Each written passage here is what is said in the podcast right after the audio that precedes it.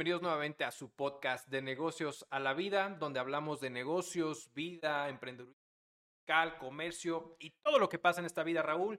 ¿Qué vamos a hablar el día de hoy? Hola Arturo, mira, hoy vamos a hablar, tenemos tres temas. Seguimos con el tema de la actualización de todo lo que tiene que ver con la guerra este, Ucrania contra Rusia. Ahorita nos vamos a enfocar en la parte del impacto por las sanciones en tema de la compra de petróleo. Correcto.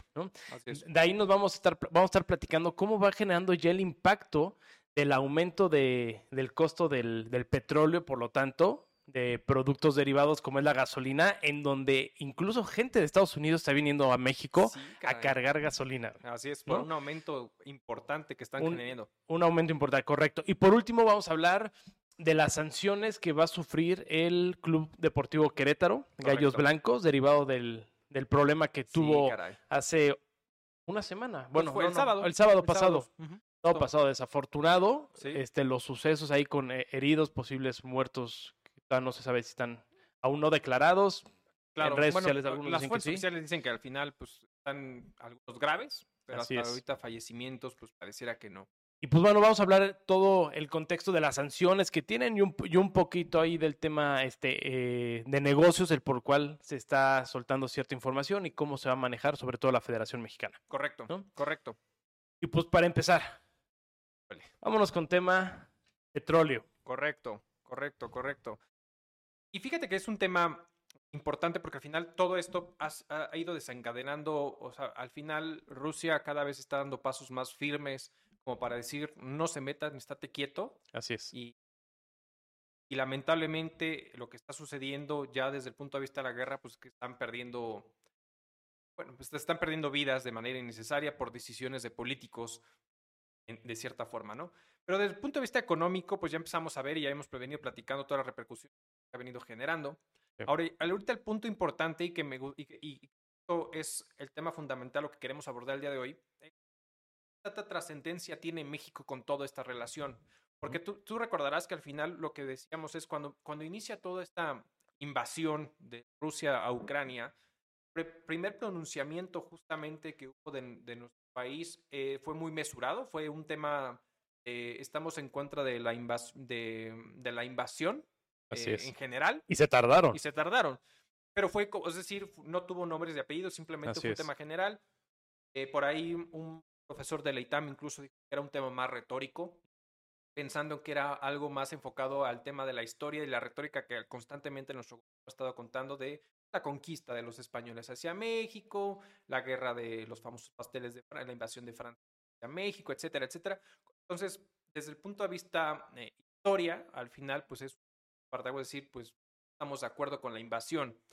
Pero cuando Rusia empieza a tomar como más importantes en cuanto a la invasión hacia Ucrania, pues ya, eh, ya sabemos que Marcelo Ebrard es el que siempre sale a, a, pronunciarse cuando nuestro presidente dice algo con, no correcto, no, correcto o, o, no correcto incluso para los ojos de, de, los países extranjeros, pero Marcelo Ebrard sale y defiende como, pues ahora sí que su labor de secretario de Relaciones Exteriores y se pronuncia al respecto diciendo que condena cualquier acto este, de guerra y cualquier tipo de invasión a países independientes en esta misma manera como lo ha manejado nuestro presidente, ¿no? Sí. Mira, y, y creo que y lo platicamos un poco en, en podcast pasados, en, en, el sentido que creemos que, al, mira, al final está incluso en nuestra constitución, ¿no? Correcto. No, no, y para temas rápidos y coloquiales, no meternos en desmadres y mucho menos que sean ajenos, ¿no? Entonces, pero aquí eh, lo, que, lo que empezó a, generar como polémica y lo que empezó a, a, muchos empezar a indagar del por qué el comportamiento de nuestro gobierno fue el hecho de que fueran muy esturados y tardados, eh, incluso muy pasivos en la forma en cómo hicieron su comunicado. Todos los países alrededor del mundo, de manera enérgica, dijeron, estamos en contra de las actuaciones de eh, Rusia condenamos la guerra, etcétera. Y aquí fue un poquito más laxo, ¿no? Sabemos que de, que de trasfondo incluso México no quiso generar sanciones en contra de Rusia. Así es. ¿no? Que también me parece bien para no entrar en, el juego principalmente de Estados Unidos, como ya entraron todos los de la OTAN. Correcto. ¿no? A, favor de, Estados Unidos. Y ahí es donde empiezan a indagar. O sea, ¿qué, qué pasa? ¿Por qué, ¿Por qué México ha estado muy mesurado? No ha dado declaraciones enérgicas respecto a su posición.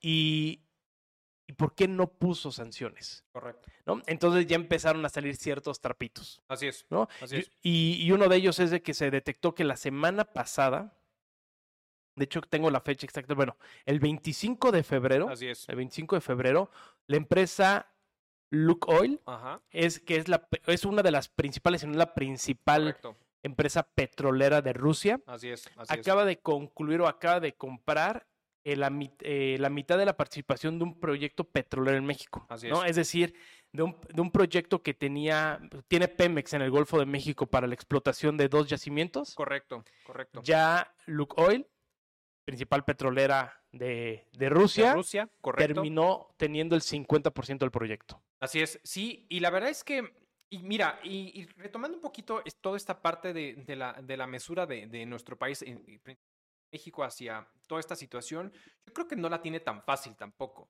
Al final es, por un lado, es, estoy haciendo negocios con Rusia, porque al final algo que ha buscado y este gobierno ha sido muy claro es, y creo que hasta cierto punto tiene sentido, es, estamos, necesitamos buscar quitarnos el peso de tener una, una, un socio mayoritario en la estructura económica como lo es Estados Unidos. O sea, imagínate, tenemos que gran parte de las exportaciones que hace México, por lo menos las tres cuartas partes de las exportaciones van a Estados Unidos. Así es. De ahí hay otro porcentaje que a, que a Canadá, Japón, etcétera, ¿no?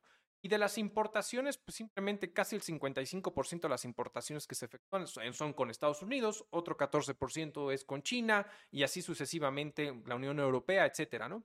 Entonces, al final tienes un socio comercial que está arribita de ti, que es el que trae realmente de fondo el conflicto con Rusia, más allá de la invasión de Rusia con Ucrania. O sea, realmente la guerra fría Rusia-Estados Unidos, pues ha, venido existiendo con, con un poquito detrás China de por medio, eh, como tras bambalinas, pero como yo siento como el títere o el titiritero que está moviendo un poquito las, las, las fichas a su favor de cierta manera, ¿no? Correcto, sí. Ahora, a esto añádele que justamente el 25 de febrero Oil justamente acuerda ya participar en un 50% en un proyecto de extracción, ¿no? Junto con eh, una entidad que gana, llama... Eh, es Grupo Val. Grupo Val, exactamente. Que, es de, del, fallecido Valleres. Correcto.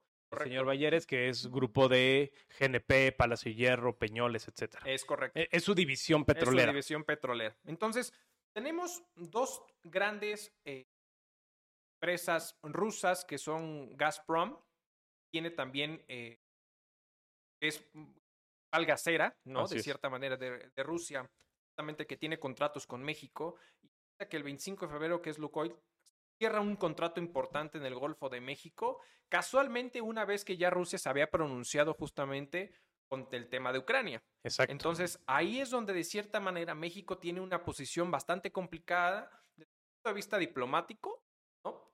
Fuera de los intereses económicos, pero desde el punto de vista diplomático, por decir, por un lado estoy construyendo un aliado comercial que es Rusia, teniendo todavía muy bien amarrado o súper amarrado a Estados Unidos, que es el que tiene el conflicto con él.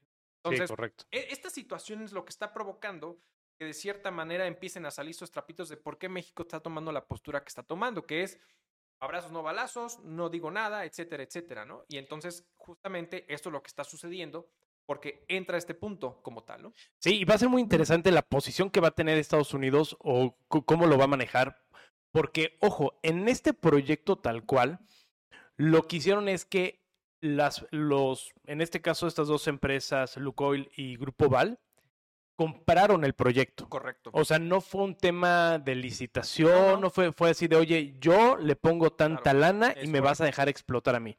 Lukoil al día de hoy cerró la transacción del 50% del proyecto en 435 millones de dólares y va a tener una, extensión de 250 millones de dólares más por tema de gastos, infraestructura y demás. Correcto. Entonces, básicamente le, están metiendo casi 800 millones de dólares en la compra. Y, y lo recalco en la compra porque entonces tuvo que haber algún interés ¿no? económico. Decir, ok, yo acepto que una empresa rusa venga y compre este proyecto. Pudiendo mirar a tu principal socio comercial que es Estados Unidos, ¿no? O algunas de las otras gaseras importantes que tiene Inglaterra, por ejemplo, alguna de la Unión Europea, pero aquí básicamente se la dieron a Rusia. Exacto. Ahora, por un lado, eh, se puede ser un pequeño golpe bajo porque eh, recién eh, México había dicho que no generaba sanciones a Rusia, se cierra el contrato, la compra de este 50% del proyecto. Correcto. ¿no? Entonces puede ser un pequeño golpe, una patada bajo la mesa para Estados Unidos. Correcto. Sí, claro. Ahora, ¿qué pasa con lo que acaba de decir Biden, de hecho, el día de ayer, diciendo que iba a prohibir las compras e importaciones de petróleos, de petróleo de Rusia a Estados Unidos? Así es. ¿Qué tiene eh, yo, yo, lo veo como dos, eh, dos puntos importantes a resaltar, ¿no? Uno es cómo Estados Unidos le está jugando un poco, como dices, muy maquiavélico, muy el que mueve los, los hilos por detrás. Y el segundo punto es que de todas maneras no le va a funcionar este, este impacto, ¿no? De esa sanción. Eh, y lo, lo explico. El primero porque Estados Unidos, eh, bueno, Rusia es el, para empezar, Rusia es el, es el segundo productor. Está, bueno, está dentro de los tres, dependiendo del año en que lo veas, dentro de los tres principales productores de petróleo a nivel mundial. ¿Ok? Eh, conforme a, toneladas, que así, que así, lo maneja de un, de, un, de un, análisis de 2021 que vi de una empresa, eh, un análisis de, de España, eh, tiene 200, eh, exporta 200 millones de toneladas de crudo. Correcto. ¿okay? Y voy a seguir con, esta, con, e, con este mismo este, unidad de medida para que sea el equitativo. De esos 260, 138, 138 mil se los manda a Unión Europea. estamos hablando que el 50% básicamente se lo está mandando. De ahí se, lo, se le manda 83 mil millones de toneladas a China, ¿ok? Que sería su segundo principal. Y lo demás los empieza a esparcir. Y únicamente el 3.7, bueno, mil millones de toneladas a Estados Unidos. Estamos hablando que realmente lo que Rusia le exporta a Estados Unidos de petróleo no le quita el sueño. Correcto. O sea, para él es exactamente lo mismo si Estados Unidos le compra o no le compra. Correcto. Y dentro de los principales eh, países de los cuales Estados Unidos importa petróleo, en el noveno lugar está Rusia. Ah. Con una cantidad mínima, Arturo, pero mínima. De hecho, el principal país proveedor de petróleo de Estados Unidos es Canadá. Y la suma es altísima. Sí, y como en tercer, cuarto, como cuarto, quinto lugar está México. Correcto. Pero entonces, ni Estados Unidos importaba mucho de Rusia, ni Rusia le mandaba mucho. O sea, en, cada quien en su proporción. Pero ¿qué pasa?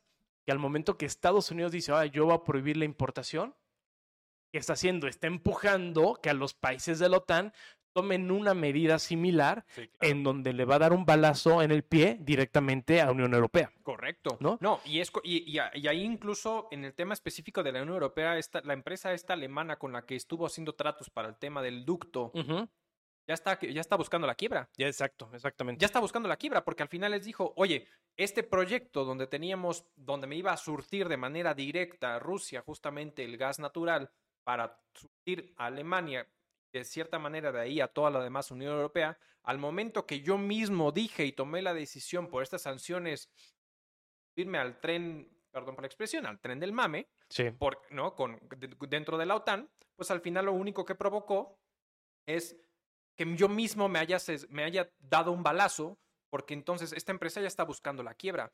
Y eso es lo que está sucediendo. O sea, al final hay muchos efectos colaterales con estas decisiones y estas sanciones de manera particular. Eh, en el caso específico de, de México, está, está viendo incrementos en el alza de diferentes situaciones, incluyo, incluyendo ahí el tema de los fertilizantes.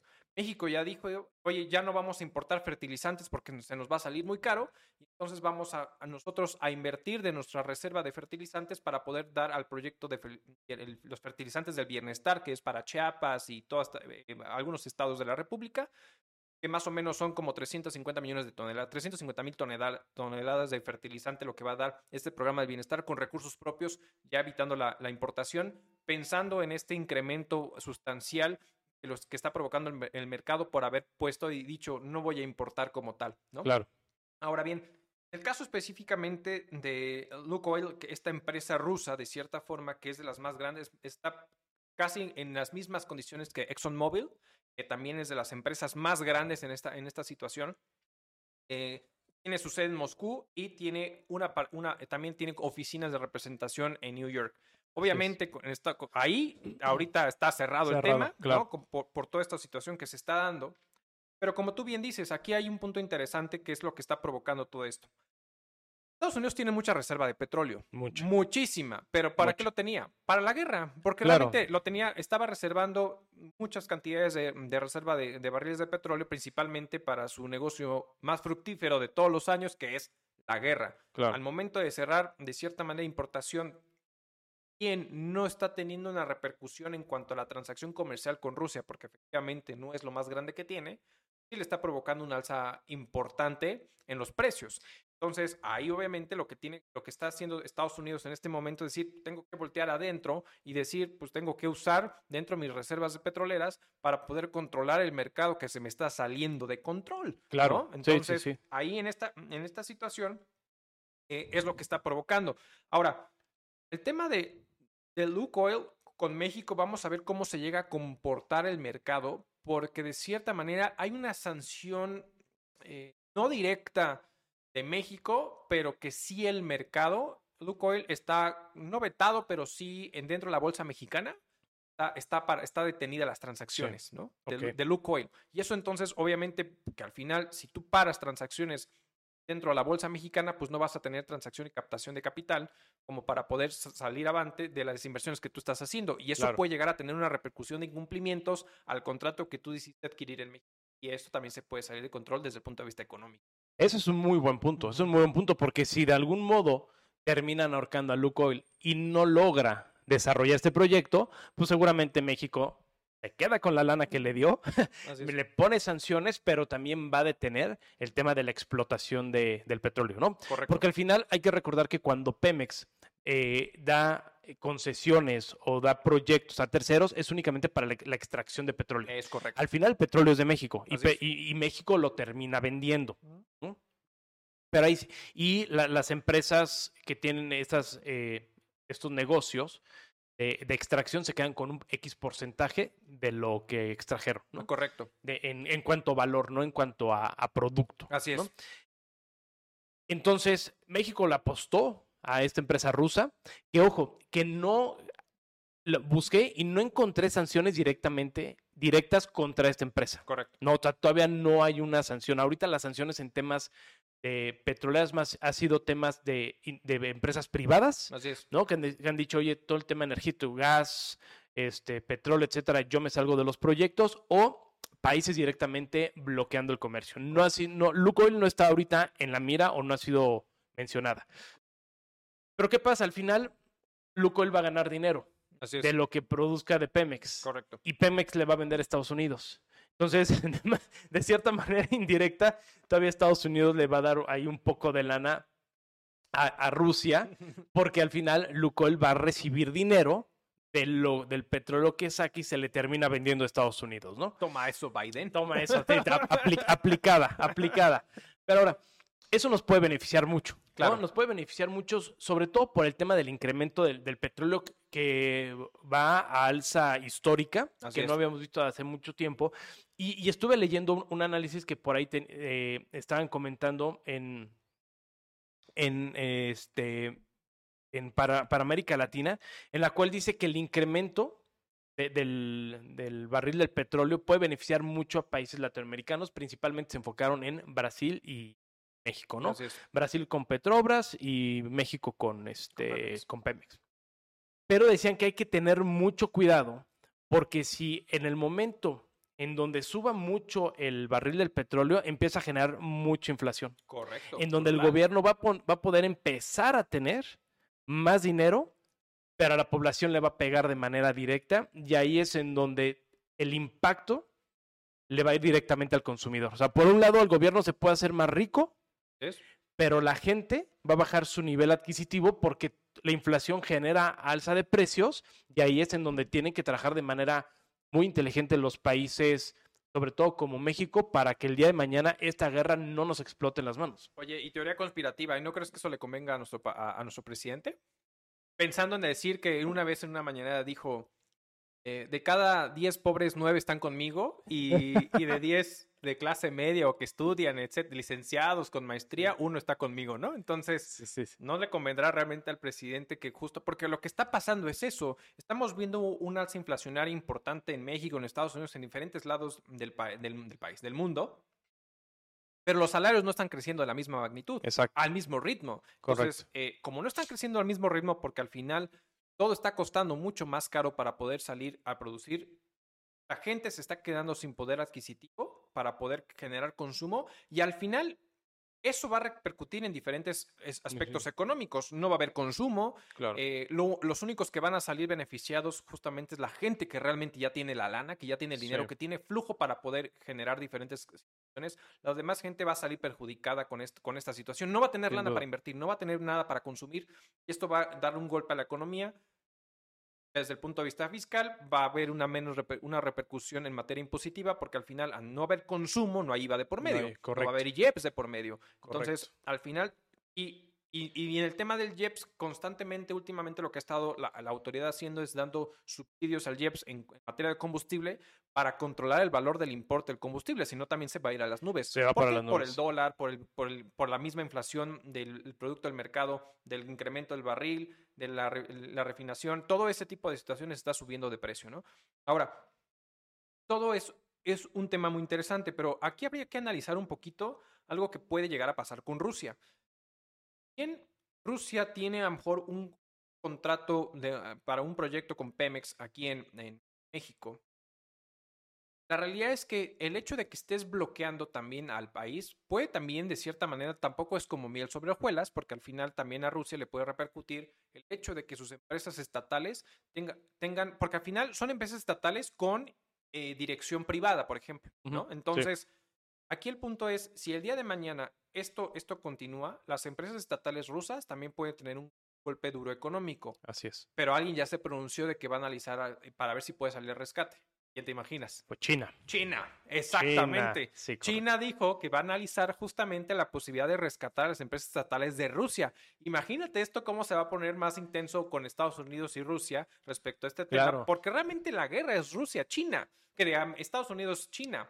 Es, la guerra fría que ha venido existiendo en los últimos, en los años. Y entonces, ahorita, pues usan, yo lo veo como, como a la infantería, este, a los rusos, y, y, ahora sí que a la parte mm, de los generales, de cierta manera, a China detrás de toda esta situación, siendo muy mesurado con lo que está haciendo para que no los vengan y los señalen directamente de tú eres el culpable, tú estás haciendo todo, pero el hecho de que China ya se haya pronunciado para analizar la posibilidad de rescatar a las empresas rusas es algo bastante interesante. Es, muy interesante y a ver cómo, cómo le da un, giro importante y a ver si no se genera de manera muy, eh, ¿cómo llamarlo? Muy marcada la división de dos bloques ya comerciales, o sea, ya muy definido, en el cual va a empezar a haber ataques. Ahora, China ya le dijo a Rusia, papá, no te preocupes, los que no te compren petróleo, yo te compro todo lo que te, todo tu excedente. Exacto. O sea, todo lo que te haga falta, yo te lo compro y ya hicieron un contrato o un acuerdo por 30 años. Sí, claro.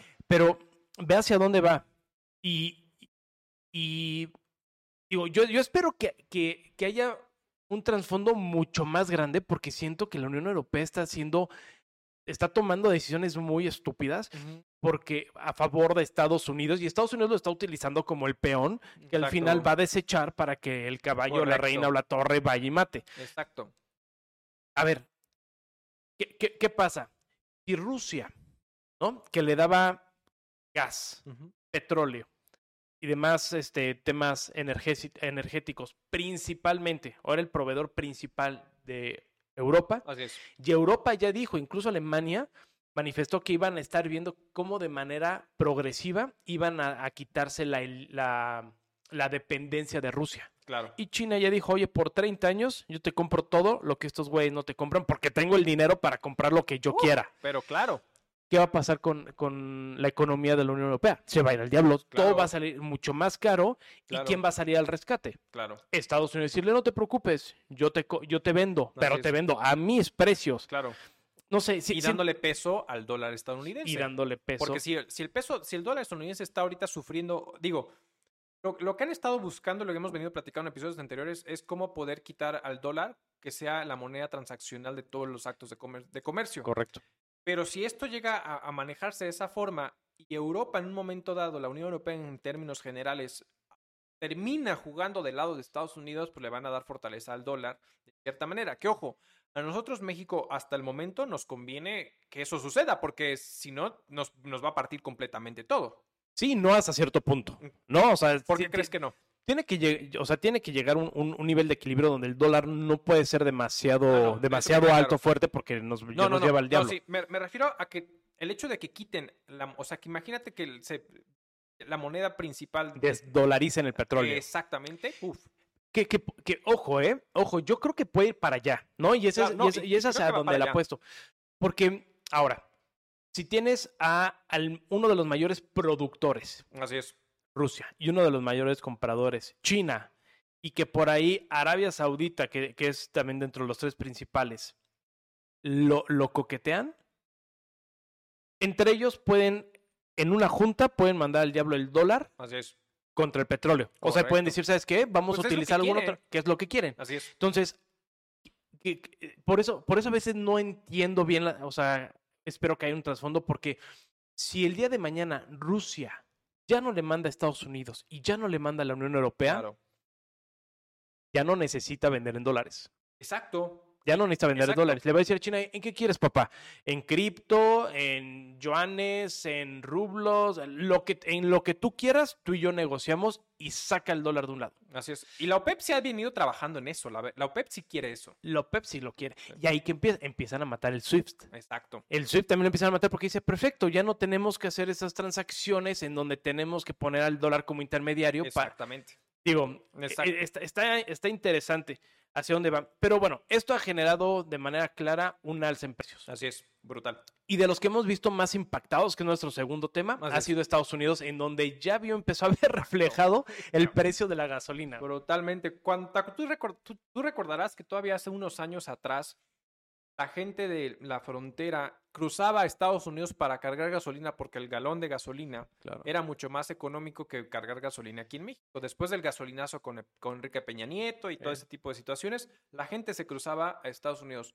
Ahora está pasando lo contrario. Al revés, claro, perdón. Y ojo, eh, acuérdense que México desde hace muchos años creó un decreto que se llama Decreto de la Franja Región Fronteriza, que lo que busca es que dentro de la línea divisoria hacia 20 kilómetros hacia adentro del país, correcto, tuvieran un beneficio eh, fiscal, tributario. Antes había incluso un, un valor agregado, un IVA distinto, ¿no? Antes, en su momento teníamos estaba 15 en México, en, territorio nacional, y 11, allá. 11 allá. 11 allá y en 15 en el interior. una franja de 20 kilómetros a Es una franja, exactamente. Y sigue habiendo ciertos beneficios, sobre todo cuando hacen la importación de mercancías. Así es. Te permite decir, oye, si la mercancía se queda aquí, aquí vas a comercializar. Correcto. No pagas impuestos y tienes ciertos beneficios. ¿Para qué? Para que nuestros compatriotas no se vayan a Estados Unidos a comprar, a cargar gasolina, bla. Exacto. Pero ahora lo que dices es, se les volteó. Y ahora están viniendo para acá. Exacto. Ahora, ahora está, ahora lo que está, lo que está sucediendo justamente es que ahora vemos la zona fronteriza del país vecino de Estados Unidos a la gente pasar la frontera a cargar combustible porque lo que está sucediendo con todas estas sanciones hacia Rusia no es por, y como tú lo dijiste, no es solamente el tema de la sanción de decir, bueno, ya no te voy a importar, porque realmente la importación es poca. El problema es que este esta falta o estas sanciones económicas es provocar escasez en el mercado y ya sabemos que cuando algo escasea, el producto sube. Así es. Entonces, es la ley de la oferta y de la demanda. Entonces, al final, está provocando es que los precios de hidrocarburos, gas, petróleo, gasolina, combustibles, todo lo que sale de justamente el crudo, pues se está elevando justamente los precios de manera brutal. Y a Estados Unidos simplemente en estas últimas semanas el valor del combustible, de la gasolina de manera particular, así como el 30% a lo que estaban acostumbrados. Brutal. Y si la gente sigue ganando un salario mínimo, donde Texas dijo, no voy a, Texas dijo, no voy a subir el salario mínimo. Así es. Creo que pagan 7.50 o 7.25 el, el, la hora. La hora. Entonces, y dijo, no voy a subir el salario mínimo. Entonces, después, en su momento, Biden disparó el tema de los estímulos fiscales para decir, ahí va la lana. Empezó a disparar toda la lana, la gente sin lana. Después, ahorita con todo esto, todo se está yendo a las nubes ya regresamos a una normalidad, entre comillas, donde allá lo único que les falta es decir, fuera mascarillas en los, en los aeropuertos. Así es. Entonces, ante esta situación, ya está todo abierto, la gente está no queriendo trabajar, no hay nuevos, no hay, no hay salarios altos, todo se está yendo a las nubes y entonces ahora están viniendo a México a cargar. Claro, brutal.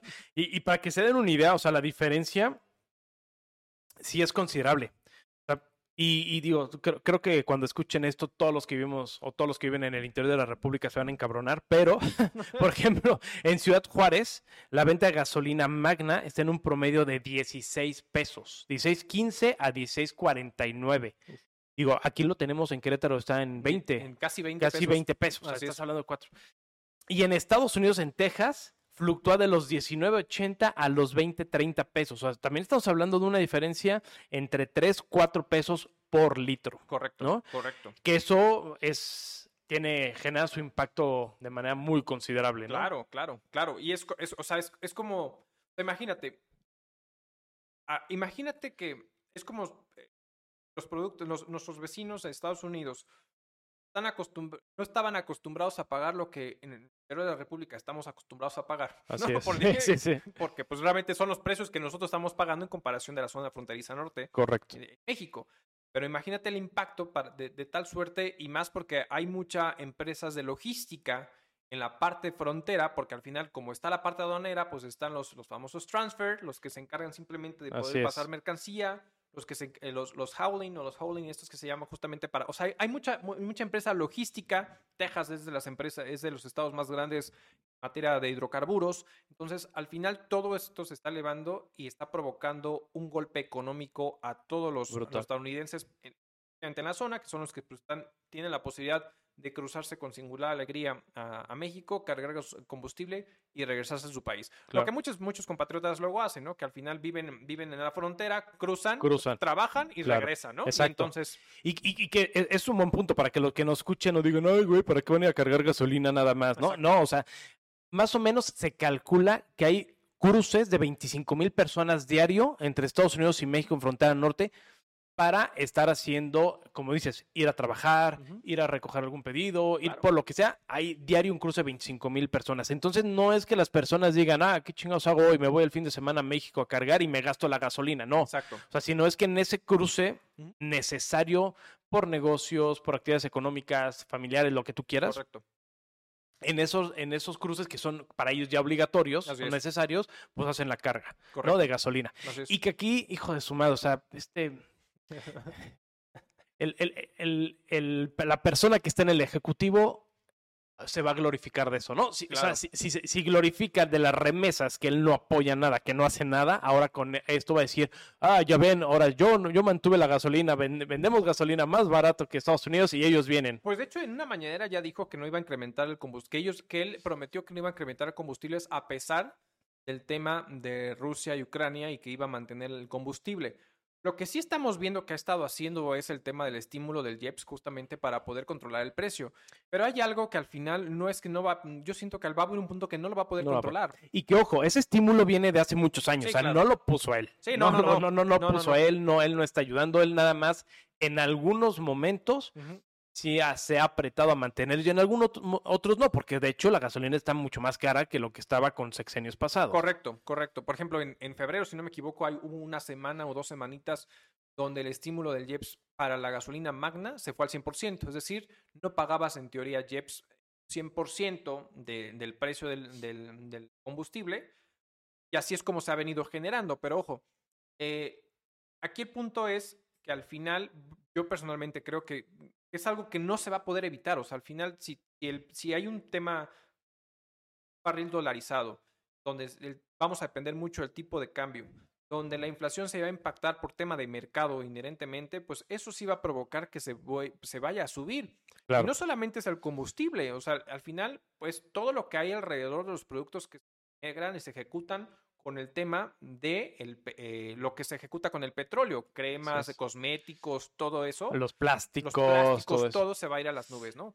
Y ahora, tengan, hay que tener en consideración que sube, sube gasolina, nos va a subir todo. O sea, o sea, va a subir la tortilla, el frijol, la verdura, todo va a subir. Entonces, todo va ligado. Para la, gente entonces que luego le diga, Ay, es que a mí no me importa porque no tengo coche o la chingada. Así es. No, o sea, a todo, todo va a subir. Te va a impactar el, aumento de gasolina. Tengas automóvil, no tengas automóvil, porque de manera indirecta todo va a aumentar y te va a pegar a tus bolsillos. Entonces, Correcto.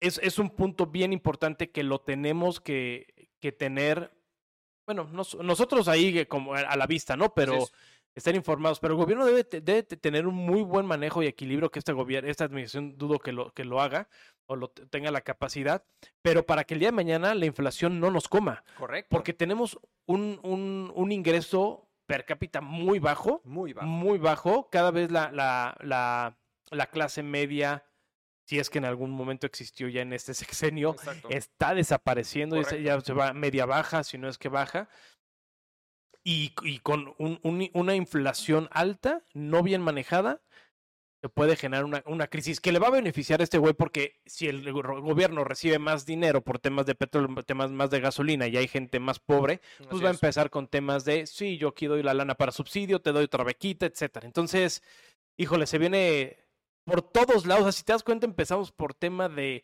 de Ucrania, Rusia, el, que, que el interés de, de, China, o sea, todo y cómo nos termina repercutiendo, incluso en decisiones populares del Ejecutivo, ¿no? No, completamente de acuerdo contigo. Pues vamos a ver justamente cómo evoluciona toda esta parte. Eh, creo que va a ser, es bien importante que tengamos conciencia de esto, eh, sobre todo punto de vista económico, que hagamos conciencia del tema del ahorro, inversiones, seamos muy mesurados con, con esto, porque al final en el impacto no puede ser ahorita, va a ser en los próximos meses seguro si todo esto sigue evolucionando de una manera y nos puede llegar a pegar muy duro, muy duro, ¿no? Ahorren en cripto. Cripto, cripto, cripto. Cripto va a ser la, la solución. Así es. Tercer tema. Tercer tema. Lamentable. lamentable, lamentable. la verdad, raro. Bueno, no, no, no, no quiero decir raro, pero desafortunado. Sí, cara. Mucha polémica alrededor del por qué pasó. Así es. ¿no? Este, algunos dicen que pues únicamente se traían ganas, otras cosas, otras que son crimen organizado, otro que fue tu, tío abuelo para ocultarlo de Hertz Manero y, y, mandarlo a otro lado. Sí. Eh, una cortina de humo, pero bueno. Ha habido, desde el punto de vista político, creo que hay muchos, muchos, muchas aristas de cómo se puede leer esta situación. Sí. Lamentablemente le, le pega a nuestro estado, y a un estado con un gobernador reciente, o sea, pobre, pobre cuate, o sea, pobre Curi, al final acaba de entrar y, con el tema de las placas, que también fue un tema así, que mm. se fue a las nubes y, y, esta medición, ¿te acuerdas que Pancho Domínguez estaba dentro de los primeros gobernadores mejor calificados, Y Curi se fue al suelo. Yo creo que principalmente con el tema de las placas, con el reemplacamiento, que fue un tema... Que creo que va a ser muy interesante que, que, ahondemos en ese tema posteriormente, porque el, de las placas tiene todo un porqué. Y, eso, y eso, y, ese porqué va a ser porque al, final van a ser de la de las quieren hacer de a Querétaro de las ciudades más seguras a través de la tecnología Correcto. y vigilancia y las placas juegan un papel fundamental. No, eso yo, estoy completamente de acuerdo en esa parte y creo que sí sería un tema interesante indagar. Yo creo que es un tema de percepción. Así es. O sea, eh, y, bueno, al mexicano ni hay ningún chile en bona, o sea, eso me queda completamente todo el tiempo se encabronan y le tiran grilla a quien sea. Exacto, pero justamente para mí fue, fue, un tema más que nada por un tema de, de de, percepción, porque si tú das y dices, bueno, durante 12 años no había un tema de reemplacamiento con costo como tal, de cierta forma, entonces de repente tú dices, bueno, si ese precio de las placas en 12 años, bueno, pues no fue tanto. El punto es, como una vez me pasó, yo tenía un, tenía un cliente y, y el, y y que yo, no le cobraba y no me pagaba, ¿no? El compromiso estaba ahí y cuando después le dije, oye, pues ya me debes 11 meses de, de honorarios, pues dijo, oye, no me la dejes caer así porque que sí duele. ¿no? Entonces, es un tema de percepción. Eso me suena pedrada, güey. No, no, no, va por ahí, no va por ahí. Pero al final es un tema de percepción, ¿sabes? Es como decir, oye, si cada mes devenga un cierto valor honorario, el tema claro. al final, pues ya, ya, ya, lo sabías y estaba ahí. Entonces, en temas seccionados no es tanto. El problema es que cuando te la dejan ver así tan... De, de bote pronto, de, hecho, que su madre paga, claro. Este, pues es, es, un tema de percepción muy, muy, fuerte. Más el tema de la pandemia, más el tema económico que había alrededor. O sea, hay muchas cosas alrededor. pero bueno, eso es otro cantar. Su actuar. Su actuar, creo que, para el tema de Querétaro, creo que, creo que el cómo lo están manejando, al menos de dar la cara, creo que es ejemplar. Claro. ¿no? Desde el principio decir, oye, no tengo por qué mentir, aquí están las carpetas, aquí está el número de WhatsApp, denme información, y, dio la cara, ¿no? Así es. Eh, cosa que en muchos otros estados no se ha visto. Correcto. Y, y, creo que él se tiene que diferenciar porque al final es panista. Sí, claro. ¿No? Y hay mucha tierra y sabemos que Querétaro es un, gracias a Dios, es un estado panista o a veces priista, pero creo que lo ha sabido manejar y ya, de hecho, a los dos días ya hubo creo que 12 detenciones y todavía más. Y e, e, él, una, de, una de las cosas que dijo es, ok, aquí todos van a pagar, quien, e, quien haya cometido un acto va a pagar. Correcto. ¿Y, ¿Y por qué lo estoy llevando a este lado? Porque quiero diferenciar que el actuar del gobierno no tiene que ver directamente con las sanciones que le generen al equipo Querétaro. Correcto. Ojo, ojo, ¿no? Porque luego va a ser, no, es que el gobierno no sancionó al equipo o no hizo, no, espérame, espérame, o sea, vamos a manejarlo de manera distinta, o sea, sí puede llegar a haber una responsabilidad, incluso creo que penal en el en, con el al, al, equipo si es que por los daños, incluso si se llega a confirmar algún fallecimiento, etcétera. Así es puede tener repercusiones, que eso el Estado sí estará obligado a ejecutar, ¿no? Correcto. A, determinar ejecutar. Pero ojo, las sanciones que vamos a estar hablando son temas económicas y que van directamente hechas por la FEMEFUX, la FEMEFUT, FEMEX Foot, bueno, la, Federación de Mexicana de Fútbol. es correcto, es correcto. Sí, y la verdad es que aquí hay, hay un parteaguas y hay que entender un poquito la trascendencia de lo que hay detrás de, eh, Grupo Caliente, que es el que tiene ahorita pues la, la la batuta de vender en, el próximo año a los gallos de Querétaro, pues, es, este, tenemos justamente a este Jorge Alberto Hank, él en su momento, miembro del Grupo Caliente, pues adquiere eh, los solos de Tijuana, ¿no? Y posteriormente también adquiere Querétaro. Aquí el punto es, los gallos de Querétaro, el punto es que obviamente por temas de, no puedes tener como el, como el tema de, no puede ser un monopolio, una, cosa, una situación de esta, de esta naturaleza, puede ser multipropietarias. Multipropietarios, como le llaman, justamente. Entonces, como no puede ser multipropietario, el 10 de junio del 2020, de manera particular, me acuerdo esa fecha porque es de mi señora, em, lanzan un comunicado, la Femex Food, de que al final la, directiva y toda la parte de, inversión de, gallos blancos pasa a una serie de diferentes inversionistas. Así es. ¿No? Que eran los que actualmente tenían justamente la directiva Correcto. De eh, los gallos blancos como Exacto. Tal. Entonces, genera toda esta trifulca, ¿no? Toda esta situación lamentable que vivimos ahora el 5 de marzo. Pues obviamente quitan a esos inversores y dicen, va para atrás. Le dicen a Grupo Caliente, Grupo Caliente tienes un año para poder vender gallos blancos. Sí, pero, pero, aquí fue de que estos grupos de inversionistas donde estaba Jorge Hank. Ajá. Jorge, Hank. Ah, ¿González o eso era el papá? Es el papá, es el hijo. O sea, es el hijo. Estaba dentro de ese grupo de inversionistas. Pero la Femex Food, no, o sea, muy inteligente. Puede ser que muy inteligente si es que le quisieron los dueños pegar por ahí. Dijeron a toda la mesa directiva en que, que había socios. Esta mesa directiva está Gabriel Solares, Adolfo Ríos, Manuel Velarde, Gregor Taylor dijeron a todos ellos, los suspendemos por cinco años de cualquier actividad de fútbol. O sea, no pueden hacer ustedes nada, ni cargos, ni socios, ni acción. O sea, no pueden figurar en el fútbol mexicano. Así es. Entonces, ahí es donde dice, ok, ¿quién es el otro socio o los otros socios? Y aparece ya Grupo Caliente. Correcto. O este señor Hank, Hank, Jorge Hank. Entonces, ya como ellos son, lo, van a ser los directivos principales, es donde dices, ok, aquí entra el tema de la multipropiedad. Exacto. Entonces, como, es, como esta directiva ya la deseché, primera sanción. Exactamente.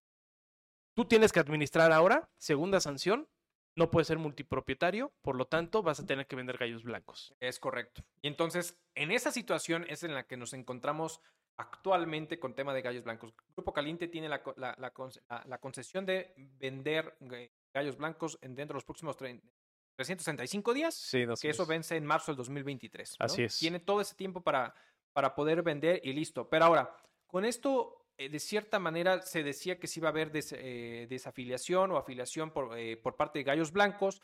Y aquí un punto interesante que hay, que entender es que la desafiliación es exclusivamente de la asamblea. La asamblea es quien tiene que levantar la mano y cuando existen situaciones como esta, esto, al final la, asamblea es la única que tiene por, ahora sí que por reglamento de afiliación, no me equivoco en su artículo cuarto, menciona que ellos tienen que decir y levantar la mano y sabes que nos desafiliamos, etcétera, etcétera, como ha ocurrido en algunos, en algunos momentos como Veracruz en su momento, con los colibres de Morelos, este, por también ahí los, jaguares, entonces, por, y principalmente siempre han sido motivos económicos, que le debes a la Femex Food, etcétera, etcétera, ¿no?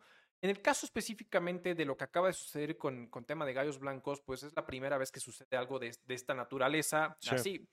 Entonces, eh, de cierta manera ya se pronunciaron de que no iba a haber desafiliación por parte de justamente la Asamblea. Dijeron no va a haber desafiliación, pero ya se le impusieron ciertas sanciones económicas, ¿no? Así Como es, vas a tener tus partidos a puerta cerrada durante un año, ¿no? Incluyendo el femenil y fuerzas básicas. Exacto. Pero en algún otro estadio, porque el estadio Corregidora lo vetaron por, creo que fue un año, ¿no? Sí.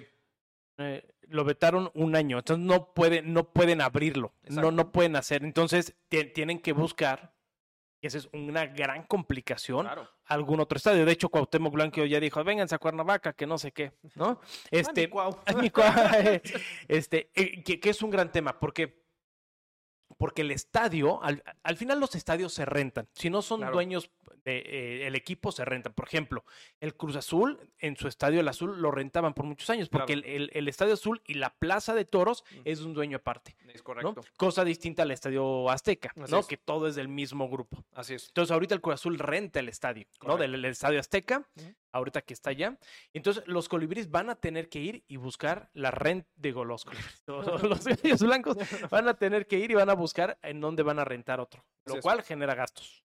Claro. Tendrían que posiblemente relocalizar el equipo. Así es. Costo enorme. Los patrocinios.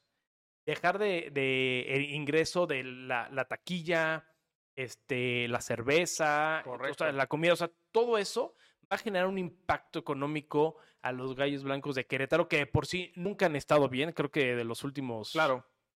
10, 15 años nunca ha estado bien económicamente bien con Amado Yanis. que, sufrieron también muchísimo con, claro. y de luego lo platicamos para que lo vean con el tema de Overdech. Este, oceanografía. Así es. Este, entonces va a ser un tema muy interesante porque además les pusieron una sanción de millón y medio de pesos que se me hace muy baja, muy, muy, muy, muy baja.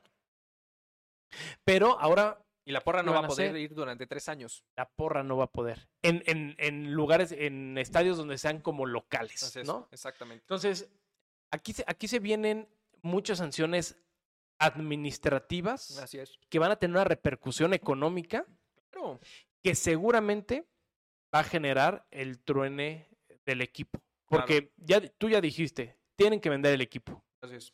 Ojo, si el, no porque vendan el equipo significa que se quitan las sanciones. Correcto, es correcto. Vas a vender un equipo que no tiene estadio. Así es. Porque está vetado un año. Así es. Vas a tener un equipo que va a tener que rentar. Correcto. Este, vas, a tener una baja de estas porras o grupos de animación, como estúpidamente le llaman. Ajá. grupos de animación, no manches. Este muchos patrocinadores seguramente ya no se van a bajar de la camiseta. Por, por, por, el simple hecho de decir, yo no quiero que me vinculen con, con esa situación. O sea, es que justamente creo que ahí es ver qué decisión toman las empresas que están como patrocinando al equipo.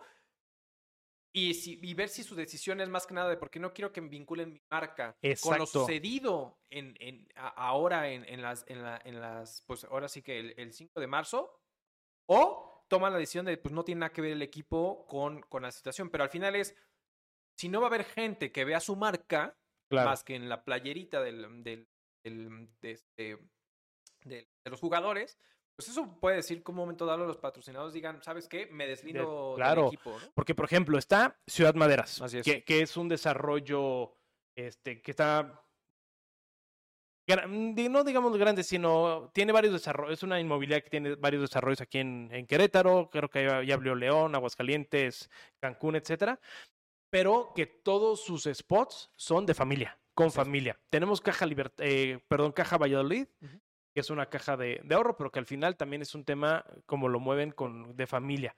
Tienen transportes aéreos regionales y Corona.